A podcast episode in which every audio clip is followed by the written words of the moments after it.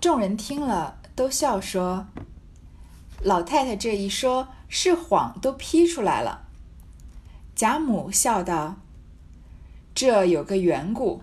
编这样书的，有一等妒人家富贵，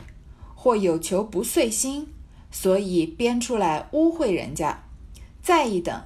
他自己看了这些书看磨了，他也想一个佳人，所以编了出来取乐。何尝他知道那仕宦读书家的道理？别说他那书上那些书仕宦书里大家。”如今眼下真真的，拿我们这中等人家说起，也没有这样的事。别说是那些大家子，可知是周掉了下巴的话。所以我们从不许说这些书，丫头们也不懂这些话。这几年我老了，她们姊妹们住得远，我偶然闷了，说几句听听，他们一来就忙歇了。李薛二人都笑说。这正是大家的规矩，连我们家也没这些杂话给孩子们听见。贾母继续在吐槽这个，嗯，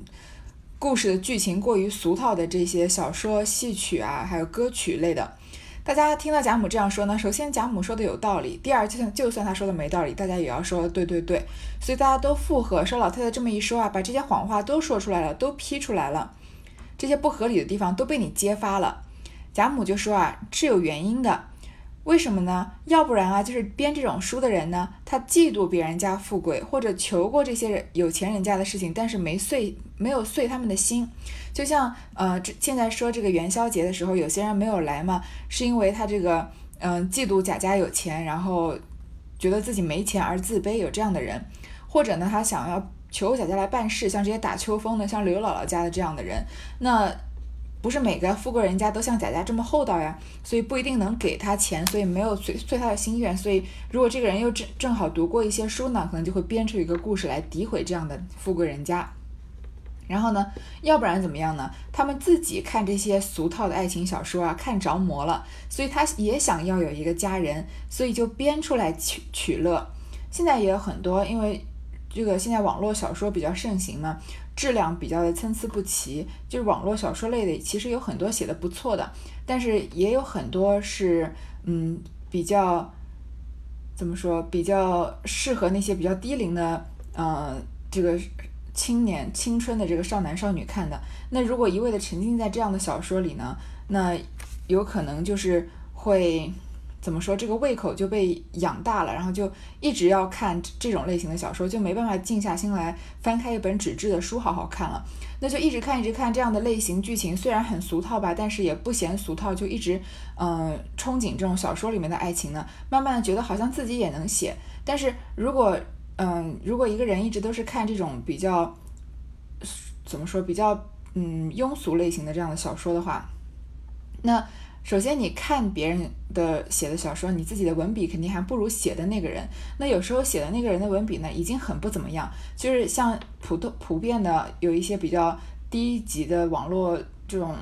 小说的水平，可能他的作者也就是十几岁，比本身文化储备也不怎么样。我并不是说十几岁的人文化文化储备都很低啊，我只是说有一类型的，呃，这样就是写一些比较，嗯，比较无聊的这种什么什么王妃、什么霸道、什么暴君之类的这种类型的文章，本来这这样的人。知识储备就不怎么样。那如果一个人一直看这样的书，觉得自己也能写，那写出来不就更不如那种本来知识水平就不怎么样的人吗？写的就更烂了。这样一层一层一层的传下去呢，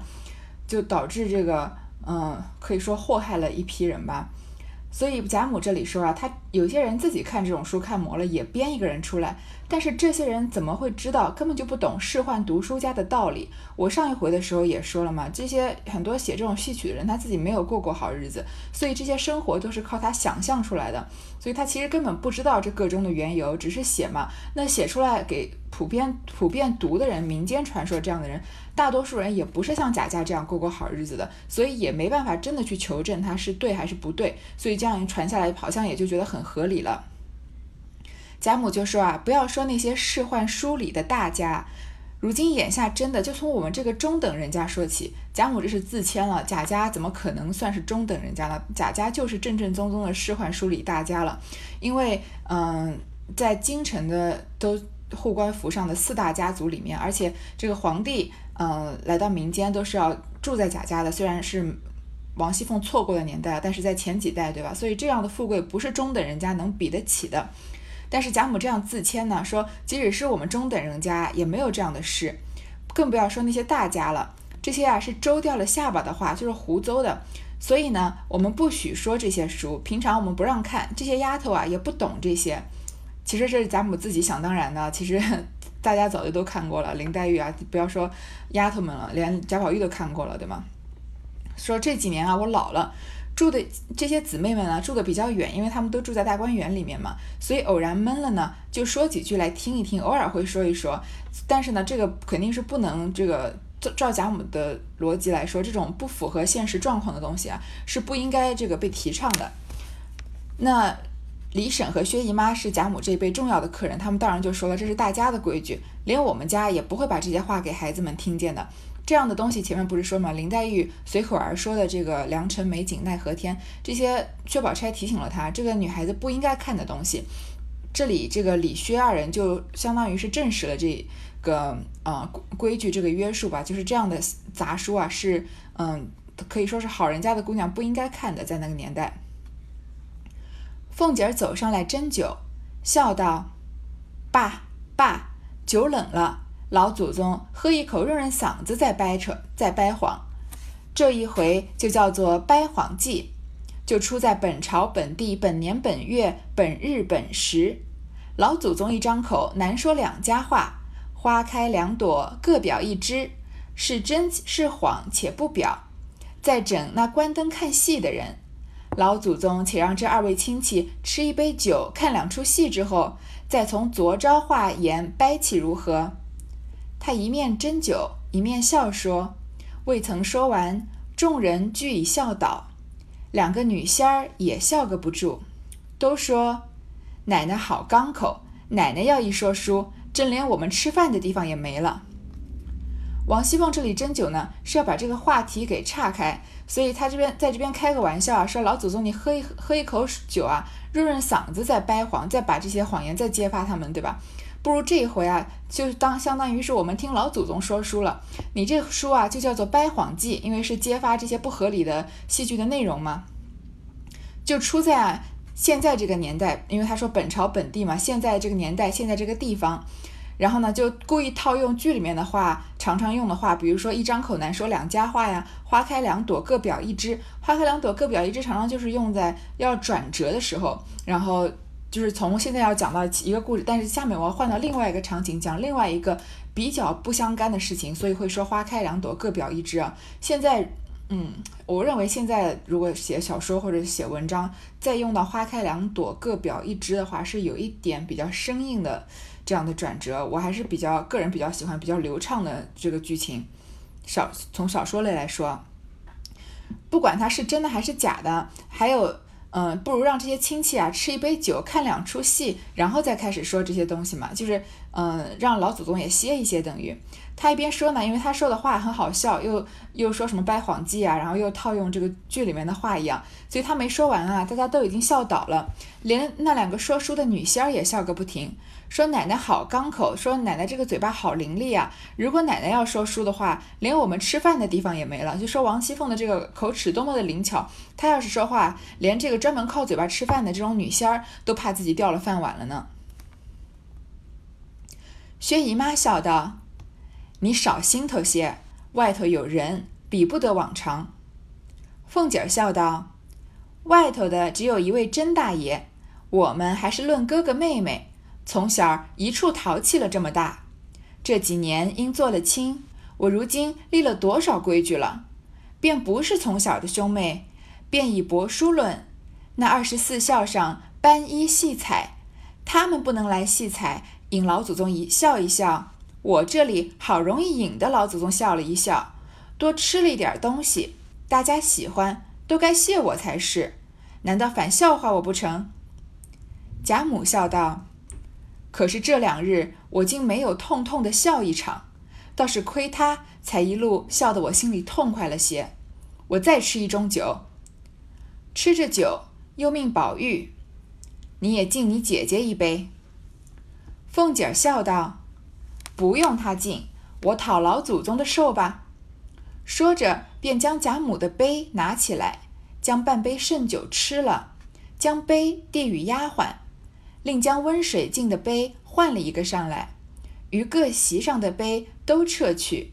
另将温水敬着待换的杯斟了新酒上来，然后归坐。这一段呢，就要讲到回目里面这个戏彩王熙凤笑戏彩斑衣了。这戏彩斑衣是什么意思呢？就是我们可能听过另外一个类似的成语，叫做彩衣娱亲。就是说，传说中啊，春秋的时候有一个人叫老来子，这个人真的存不存在还存疑。他呢非常孝顺，七十多岁了，但是他的父母还健在啊。他还穿着彩色的衣服，扮成幼儿，引父母发笑，逗父母开心，就是作为一个孝顺父母的典故。所以彩衣娱亲呢，就是说一个人故意就是扮丑啊，或者是做一些不合理的事情啊，然后逗父母发笑，这是一种孝顺的嗯行为。所以这里王熙凤是逗贾母发笑呢，所以用她故意把话说的比较搞笑啊，所以就说是彩衣娱亲。这里呢，薛姨妈说啊，你少心头些，外面有人，不是只有女眷，外面有男人呢。凤姐说啊。外头不就是个甄大爷吗？我们说起来还是哥哥妹妹呢，因为贾珍和贾琏是这个平辈的嘛，所以他们是同一辈的哥哥妹妹。说从小一处淘气了这么大，这几年啊做了亲，我现在立了多少规矩了？这几年就是因为我嫁到贾家来啊，已经没有从前那么淘气了，现在已经立了很多规矩。即使我们不是从小的兄妹啊，就是以伯叔论，就是真的说亲戚来说啊，那个二十四孝上还有斑衣戏彩呢，就是我刚刚解释这个彩衣娱亲呢，他们不能来戏彩迎老祖宗笑一笑，他们不故意装丑啊，这个逗贾母笑，我好不容易逗老祖宗笑了一笑，让老祖宗啊多吃一点东西，大家都喜欢，应该谢我才对啊，怎么能还笑话我不成吗？因为年纪大的人，他这个食欲确实是会下降，那。很多人是有一些呃上了年纪的老人家，其实没有什么特别的病，就是到最后就是各种这个身体器官衰竭嘛，也没有什么食欲，也不愿意吃什么东西。所以老人如果一顿饭吃得好，其实就跟小孩子一样。你看小孩子常常呃妈妈在哄小孩子吃饭的时候就说嘴巴张大啊这样子。所以小孩子和老人一样啊，就是老人能多吃两口饭啊，这孩子这个。儿女辈的是特别高兴的，所以王熙凤这里就是哄哄了贾母吃点东西，说你们都应该谢我呀。贾母啊，当然是同意王熙凤了，说这两天啊，我都没有痛痛的笑一场，我都从来好久没有这么高兴过了，就是亏他才刚刚让我笑的心里痛快了一些，我就再吃一盅酒，然后呢，又让宝玉也敬王熙凤一杯。王熙凤说啊，不用他敬，我讨老祖宗的寿吧。王熙凤她在贾母面前说的每一句话，每一个动作都是经过斟酌的，都是让贾母这个百分之一百的开心。我记得我在上大学的时候有一门课，好像是类似于这个行政文秘之类的课吧。那个老师是一个，呃，有一点愤青那样的老师，常常跟我们讲一些官场上面的，嗯，这个怎么说，嗯，的一些这个沟沟弯弯的这个一些幕后的内幕吧。然后他就说呢，他认识一个，嗯，比如说是某一个官员的助理，或者是秘书，说这个秘书啊，说啊，他在工作之中，如果是百分之一百的精力的话，他用百分之二十的精力来工作，百分之八十的精力啊，都用来揣测领导在想什么。然后我们当时在底下想，那这个工这个人工作肯定做得很差，才那个。呃，工作内容这么多，他才花百分之二十、百分之八十去想人家想什么这种很无聊的事情。然后我们这个老师呢，话锋一转就说：“你说这个人的事业成不成功？”他以后肯定就是那种前途无量的人，因为你平常能花这么多的心思来想领导在想什么，这样讨领导的欢心，怎么可能事业不顺遂呢？好，那个时候我就觉得好像可能政治这条路不适合我走，当然公务员可能也是考不上的。那你这里凤姐就是她不要说她百分之八十的心力了，她百分之一百的心力都在想贾母在想什么，所以把贾母逗得这么开心啊！只要贾母在一天，凤姐就是绝对的有靠山的。他在这里说：“我来讨老祖宗的寿吧，就就着贾母的手啊，把他吃的那半杯剩酒吃了，就等于我喝了你吃喝剩下的酒啊，像老祖宗这么福气这么好啊，这么长命百岁，我也能借你讨你一点寿了。然后呢，再把杯子给丫鬟，把温水敬的杯换了一个上来，因为他们是要喝暖酒嘛，那暖酒也是应该用暖的杯子来盛，这样子才比较这个好喝一些。就我我。”我个人其实就是对饮食不是说特别挑剔，但是有一件事情我倒还是比较介意，就是我去餐厅吃饭啊，如果不管是很就是很好很好的餐厅，如果他上的热菜有一些热菜是在那个砂锅里面啊，然后用用火在底下烧着这种，这种就不说了。如果他上了一个热菜，但他的盘子不是加热过是冷的话，那我就觉得这个餐厅有一些细节没有做到，就是有一些嗯嗯怎么说，有有一些这种需要。嗯，热吃的这种菜啊，比如说什么像炖啊，或者是嗯有一些或者鱼类啦这种要处理的，那它如果上来的时候盘子是冷的，然后里面的菜是热的，就是让怎么说，在我而而说，就在我而言，我就觉得很嗯不是非常的满意。我觉得如果我摸到盘子的边缘是热热的，然后菜也是热的话，吃起来心情就特别好。这里贾家当然是这种小细节都能注很注意了，他把各个席上的杯子啊都撤去之后呢。都把温水浸着待换的杯啊，斟了新酒上来，暖酒暖杯，然后大家归坐。女仙儿回说：“老祖宗不听这书，或者弹一套曲子听听吧。”贾母便说道：“你们两个对一套将军令吧。”二人听说，忙和弦按调拨弄起来。贾母因问：“天有几更了？”众婆子忙回：“三更了。”贾母道：“ 怪道寒静静的起来。”早有众丫鬟拿了添换的衣裳送来。王夫人起身笑说道：“老太太不如挪进暖阁里地炕上，倒也罢了。这二位亲戚也不是外人，我们陪着就是了。”贾母听说，笑道：“既这样说，不如大家都挪进去，岂不暖和？”王夫人道。恐里间坐不下，贾母笑道：“我有道理，如今也不用这些桌子，只用两三张并起来，大家坐在一处挤着，又亲热又暖和。”众人都道：“这才有趣。”说着便起了席，众媳妇忙撤去残席，里面直顺炕并了三张大桌，另又添了菜馔摆好。贾母啊，她这个女仙说：“贾母，你不喜欢听书啊，那就弹一套曲子来听吧。”贾母听戏呢，喜欢听热闹的戏；那她听曲子呢，也喜欢听比较热闹的曲子。她要点的这首《将军令》呢，是唐朝皇家的这种乐曲，主要表现是古代将军啊在升帐时候这种威严庄重，然后出征的时候这种皎洁啊，还有战斗时候激烈紧张的这样的歌曲。所以你想象来，肯定是，嗯，这个。音符非常的紧凑，然后这个乐曲的旋律非常大气，这样的歌。然后呢，这两个女仙儿就和弦按调拨弄起来，开始弹了。贾母就问：“现在几点了呀？”大家说啊，这个婆子说三更了，三更就是晚上十二点了。贾母就说：“怪不得寒静静的起来，你看元宵节的这个二月份晚上夜里的十二点钟肯定是很冷了。”丫鬟啊，就赶快拿了添换的衣裳。然后王夫人说啊。不如他们不是在外面这个吃酒嘛？说不如挪进暖阁里面的炕上倒也罢了，就比较更暖和一些嘛。而且这两个亲戚啊也不是外人，我们都陪着就好。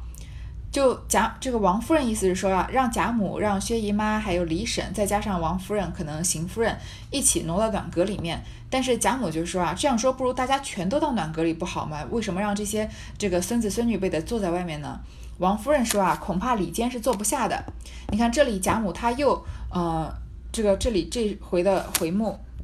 破陈腐旧套嘛，贾母她又破了陈腐旧套了，就是说她有道理，就不用用这些桌子了，长幼尊卑也不用分，那就两三张桌子并在前面，大家在一起挤着，又亲热又暖和。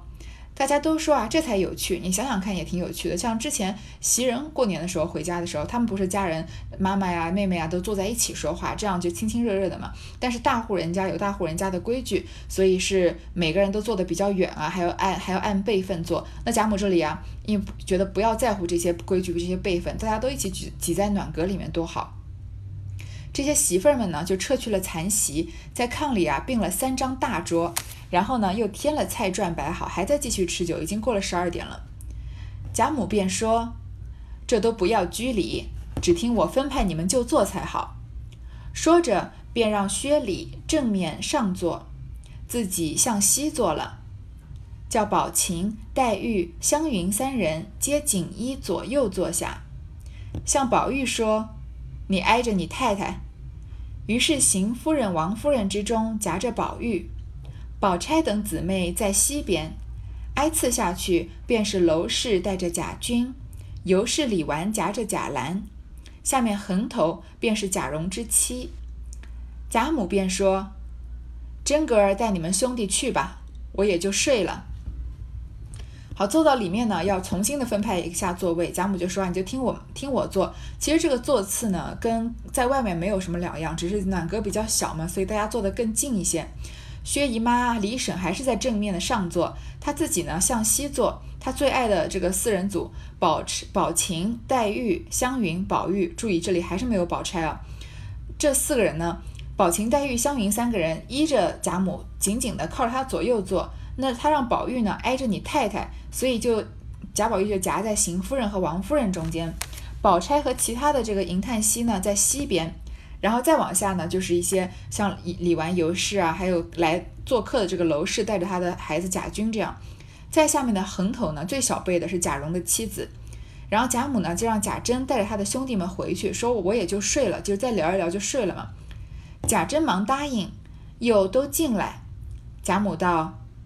快去吧，不用进来，才做好了，又都起来，你快歇着，明日还有大事呢。贾珍忙答应了，又笑说：“留下蓉儿斟酒才是。”贾母笑道：“正是忘了他。”贾珍答应了一个是，便转身带领贾琏等出来，二人自是欢喜，便命人将贾从、贾黄各自送回家去。便邀了贾琏去追欢买笑，不在话下。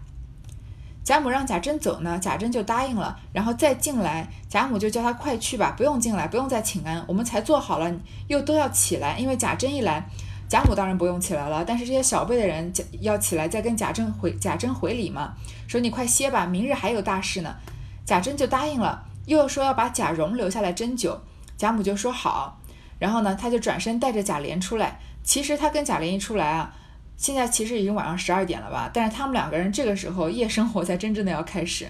所以他命人把贾从、贾黄这种不熟的，还有比较比较贫困的吧，这个贾府的人送回去，然后他就约了贾琏啊去追欢买笑，肯定就是又去青楼喝花酒啊之类的了，不在话下。所以你看看这个元宵节啊，贾赦在自己的房子里面，嗯，寻欢作乐，然后贾珍和贾琏出去追欢买笑，就是这些男人啊都没有什么，没有做什么好事，对吧？然后就是留下这些 这个姊妹辈的呀和贾母这些人这些人，真正的真正的在过一个团圆的元宵节。这里贾母笑道：“我正想着，虽然这些人取乐，竟没一对双全的，就忘了蓉儿。这可全了，蓉儿就和你媳妇儿坐在一处，倒也团圆了。”因有媳妇回说开戏，贾母笑道：“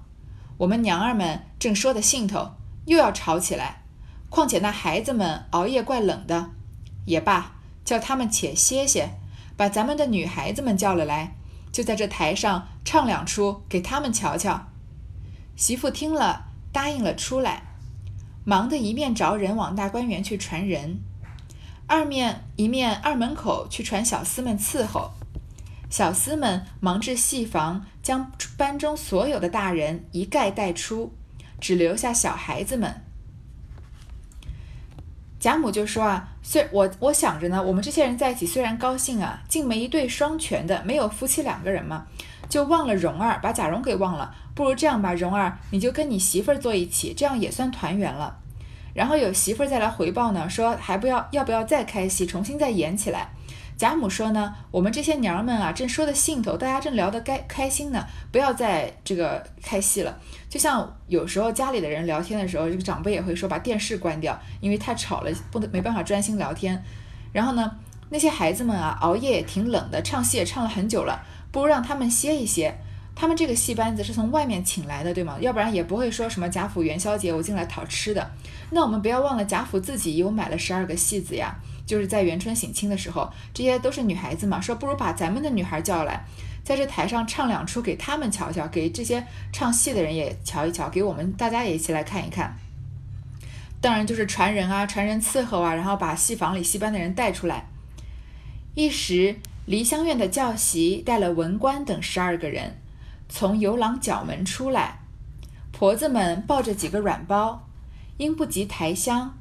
估料着贾母爱听的三五出戏的彩衣包了来。婆子们带了文官等进去见过，只垂手站着。贾母笑道：“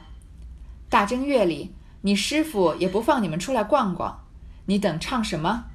刚才八出八义，闹得我头疼。咱们清淡些好。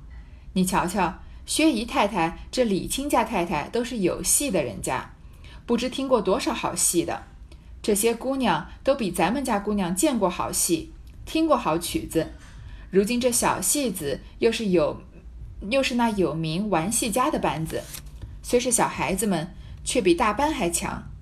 咱们好歹别落了，别落了贬褒贬，少不得弄个新样儿，叫方官唱一出《寻梦》，只需用萧何生笛，别的一概不用。这个时候呢，梨香院就是他们专门唱戏班的人住在这个地方，之前是薛姨妈、薛宝钗住的地方，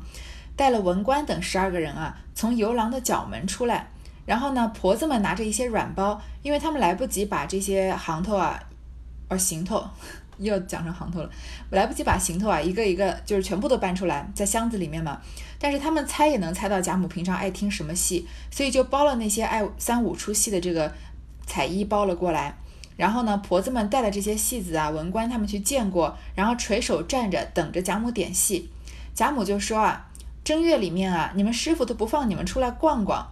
然后说就是责怪他们师傅嘛，就是太对他们太严了一些，说你们唱什么呢？刚刚的外面请来的戏班啊，唱了八出的八义，闹得我头都疼了。不如我们来唱一些清淡一点的东西。你看啊，他们这个座上的两个客人，薛姨太太。和李亲家太太就是薛姨妈和李婶，他们都是有戏的人家，都是有钱人家。薛家自然不必说了，那是皇商嘛，四大家族里面的。那李亲家呢？你也记得李纨，他也是一个呃，父亲是当官的人出来的嘛，所以给他这个比较严苛的严苛的教育，不仅仅是当官，而且好像是这种翰林书院这样的这个文官，家里肯定也是有戏的。他们都是见过世面、听过好戏的。这些姑娘嘛，都比咱们家的姑娘见过好戏。说李玟、李琦啊、薛薛宝琴啊这些人，他们都听过好曲子。如今呢，这个小戏子啊，就是外面请来的这个戏班啊，都是有名玩戏家的牌子，都是呃的班子，都是有名的，出了名的。虽然年纪小啊，却比大班还强。这个大班呢？就是古代的戏曲有分这个三六九等，就好像我们现在演员可能会分这个一线、二线、三线。我并不是说拿演员来比戏子啊，我只是呃，只是说在这个等级方面，嗯，就凭着你的这个戏啊好不好，有这样的嗯划分。在嗯那个那古代的那样戏子呢，有这个大班啊、二班头，还有这种比较不入流的那些破落的戏班子，有些甚至是只做这种季节性演出的。那大班当然就是里面有所谓的名角了，他们可能拥有这个最有名的这个大班啊，一般都是那种资本非常雄厚，服饰很华丽。有一个词叫做六柱旗，就是说啊，这个大班里面它不仅有名啊，而且它有六个非常重要的呃角色都是很有名的。名教系就是像呃梨香院的这个文教这个教官这个教练非常有名，那可能是曾经红极一时的戏子退下来当教练的。名作曲，因为很多的戏它这个词都是一样。那像《游园惊梦》啊，像《牡丹亭》这些，呃，《西厢记》它的词唱词都差不多。那曲就是靠曲子不同嘛，所以作曲特重要。名古诗，因为有这个好的古典啊，这个节奏就很重要。它，我觉得节奏可以说是一个歌曲的灵魂了。那还有呢，名头手、名净丑、名生旦这样的真正的角色，重要的角色都很有名，所以这个六个角色的六种都很有名的，叫做六柱旗，那就是最有名的大班了。但是贾家请来的这个戏班子呢，虽然都是小孩子，不是什么大班啊，但是比外面的大班还要强。不如这样子吧，我们好歹别落别落了褒贬，不要跟他们比，真的让他们就是能评价出点什么来。我们就不如弄个新鲜样子，让他们没办法评价，对吧？所以叫方官啊来唱一出《寻梦》，《寻梦》也应该是《牡丹亭》里面的一章，只用萧何笙笛，就是只用选这个管乐器，别的都不用，所以是很简单的，这样有点像清唱了。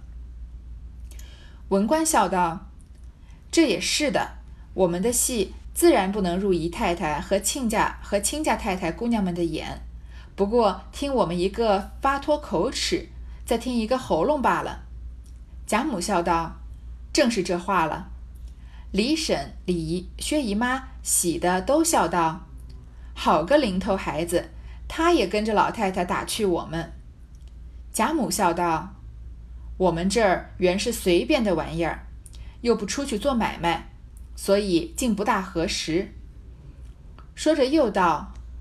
叫魁官唱一出惠民下书，也不用抹脸，只用这两出叫他们听个书导罢，呃，叫他们听个书意罢了。若省一点力，我可不依。”文官等听了出来。忙去扮演上台，先是寻梦，次是下书，众人都鸦雀无闻。薛姨妈应笑道：“实在亏他，戏也看过几百班，从没见过用箫管的。”贾母道：“也有，只是像方才西楼楚江琴一支，多有小生吹箫和的，这大套的实在少，这也在主人讲究不讲究罢了。”这算什么什么出奇？纸香云道：“我像他这么大的时节，他爷爷有一班小戏，偏有一个弹琴的凑了来，即如《西厢记》的听琴，玉簪镜的琴挑，续琵琶的胡茄胡家十八拍，竟成了真的了。比这个更如何？”众人都道：“这更难得了。”贾母便命个媳妇来，吩咐文官等。叫他们吹一套登月圆，媳妇领命而去。文官当然要顺着贾母的话说了，说我们的戏啊，当然入不得姨太太和亲家太太姑娘们的眼了，肯定比你们家里演的那些差多了。就听我们一个发脱口齿，就听听我们这个发声和咬字，再听一个喉咙吧，还有听个嗓音嘛。贾母就笑着说啊，正是这个话。客人呢，当然逗得很开心。李婶和薛姨妈啊，都说好个灵透的孩子，他也跟着老太太打趣我们，开我们玩笑呢。贾母就笑着说啊，我们这是随便的玩意儿，不是出去做买卖，不是像戏班子真的要出去演的，所以不大合适。只是自己家里人喜欢听什么就唱什么，不是说市面上流行什么就唱什么。然后呢，让魁魁官啊唱一出惠民下书。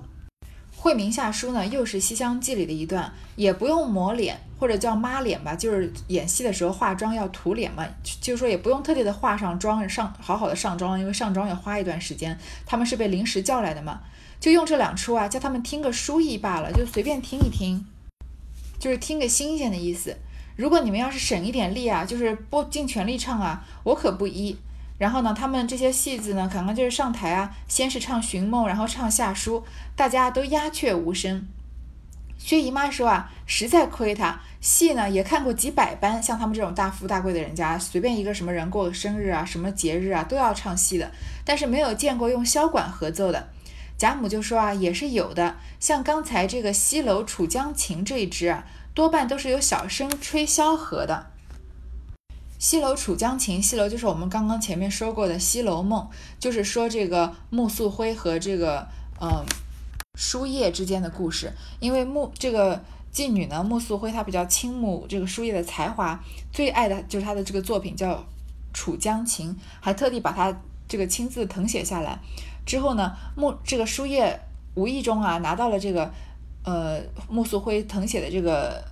版本呢，然后就知道穆素辉倾慕自己，就觉得很感动，然后就到西楼来求见。这个时候的穆素辉啊，虽然卧病在床，还是仍然带着病出来见了这个书叶，然后一吐这个倾慕之情，两个人就在当时就是互定终身啊，定下这个生死之约。所以就是西楼楚江情的这个大概的内容，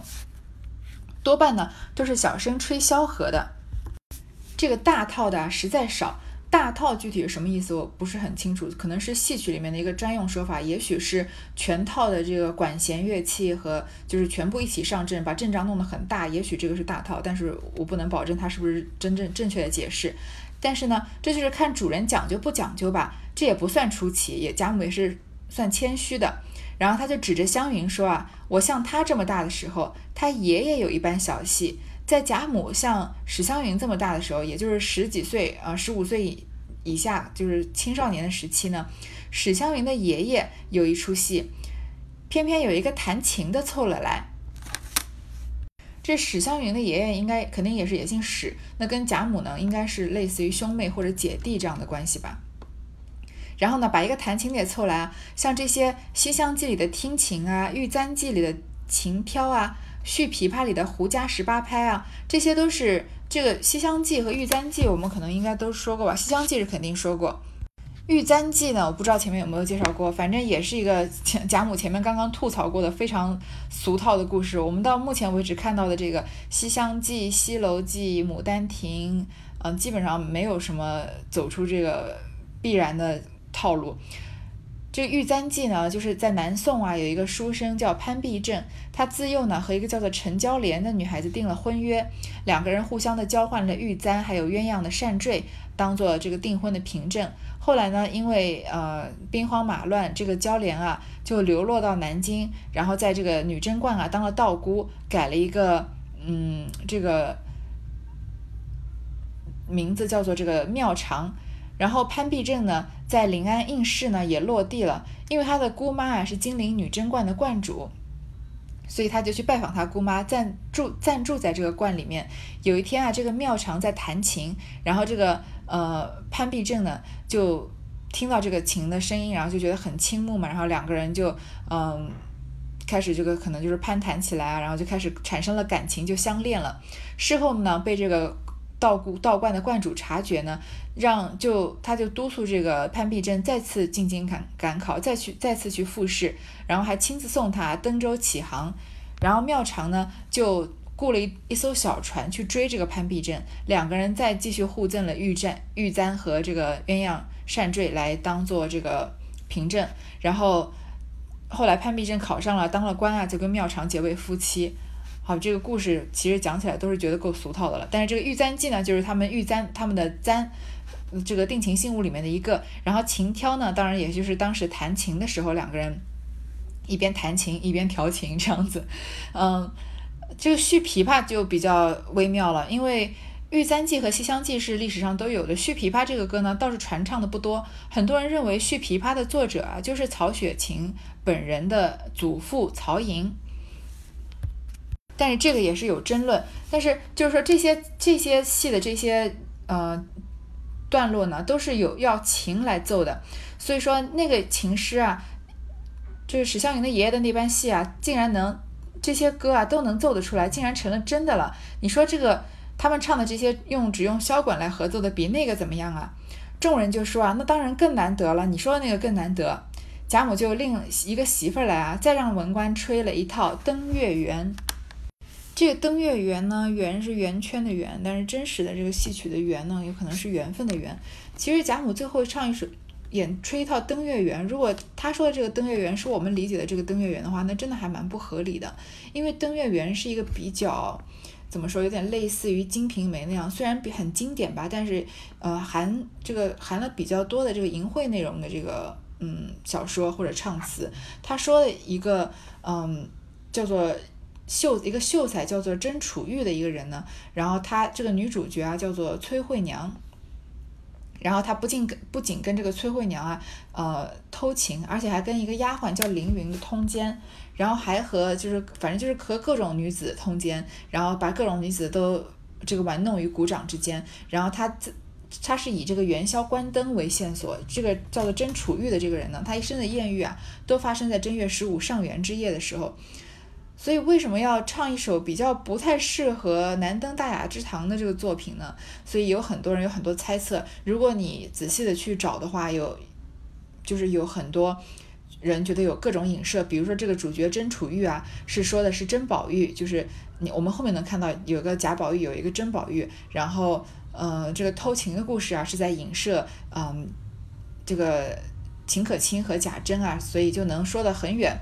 好，这里我们就暂时不往深究了。反正唱一首《登月圆》啊，这暂暂时呢唱戏就结束了。但是这个元宵节啊还没有过完，接下来他们还要再开始玩游戏。那我们下一场再说。